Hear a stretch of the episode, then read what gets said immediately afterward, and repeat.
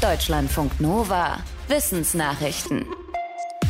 Ein Gläschen Rotwein, das kann doch förderlich sein für die Gesundheit, oder? Stimmt, schreibt ein Forschungsteam im Fachmagazin The Lancet. Allerdings gilt das ihnen zufolge nur für mittelalte und ältere Menschen. Junge Menschen zwischen 15 und 39 sollten am besten die Finger ganz weglassen vom Alkohol. Für sie gibt es so gut wie gar keine gesundheitlichen Vorteile durch alkoholische Getränke, dafür aber viele gesundheitliche Risiken.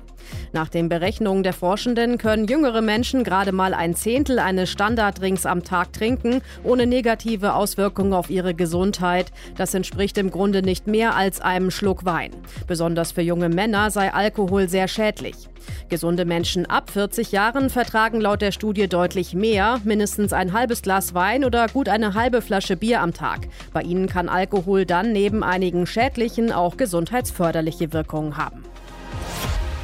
Eine Straße gesäumt von Bäumen links und rechts. Solche Alleen sind in Deutschland zunehmend weniger zu sehen. Das ist das Ergebnis eines Forschungsprojekts der Hochschule für nachhaltige Entwicklung Eberswalde. Dafür haben die Forschenden bestehende Daten mit Geodaten ergänzt. Dabei bestätigten sich Klagen von Naturschutzverbänden, laut denen es seit Jahrzehnten einen schleichenden Verlust von Alleen in Deutschland gibt. Die Forschenden stellten fest, dass es heute bundesweit insgesamt nur noch etwa 20.000 Kilometer Alleen gibt, während es im Jahr 2000 2005 noch 27.500 Kilometer waren. Das bedeutet, dass der Alleenbestand um 30 Prozent gesunken ist. Dabei wurden die Bäume offenbar entweder für den Straßenausbau gefällt oder zur Verkehrssicherung.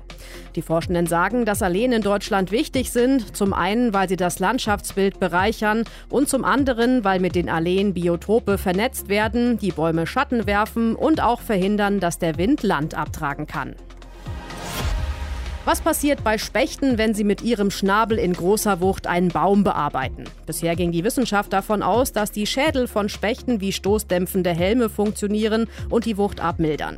Dem widerspricht jetzt eine neue Studie im Fachmagazin Current Biology. Darin berichten Forschende, dass sie mehr als 100 Highspeed-Videos von drei Spechtarten analysiert haben. Mithilfe der Daten haben sie dann biomechanische Modelle gebaut.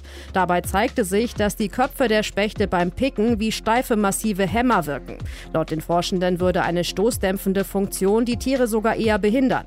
Für die Gehirne der Spechte waren dabei selbst die stärksten der analysierten Stöße eine geringere Belastung als Stöße, von denen Menschen eine Gehirnerschütterung bekamen. Die Forschenden weisen darauf hin, dass bisher oft die Anatomie von Spechten genutzt wurde, um stoßdämpfende Materialien und Helme zu entwickeln. Das sei laut den neuen Erkenntnissen aber keine gute Idee, weil die Anatomie der Tiere offenbar eine Stoßdämpfung minimiert.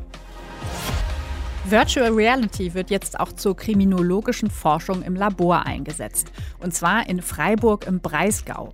Dort hat das Max-Planck-Institut zur Erforschung von Kriminalität, Sicherheit und Recht das erste eigenständige kriminologische Forschungslabor weltweit eröffnet, das virtuelle Technik einsetzt. Die soll für Studien und Experimente genutzt werden, um herauszufinden, was in Straftätern vorgeht.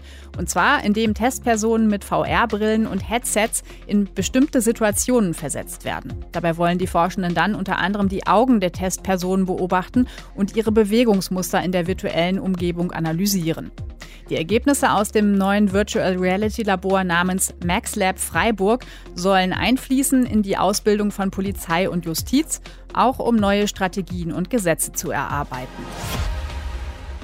Acht Stunden durchschlafen. Das klingt nach einer guten Nachtruhe, aber genau genommen gibt es die gar nicht, denn das Gehirn wacht immer wieder für einen ganz kurzen Moment auf.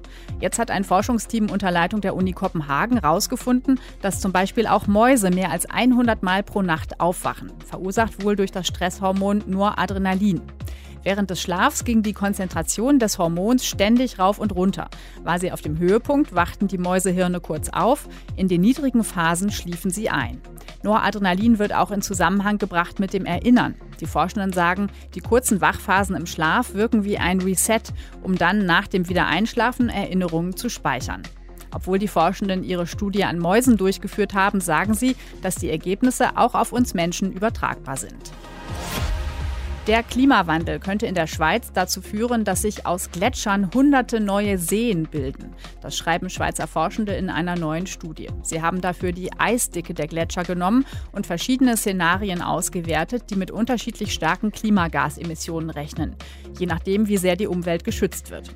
Laut den Forschenden könnten sich bei strengem Klimaschutz bis Ende dieses Jahrhunderts 380 neue Gletscherseen bilden. Dagegen wären es beim pessimistischsten Szenario 655 Gletscherseen. Die neuen Seen könnten dabei jeweils eine Tiefe von mehr als fünf Metern haben.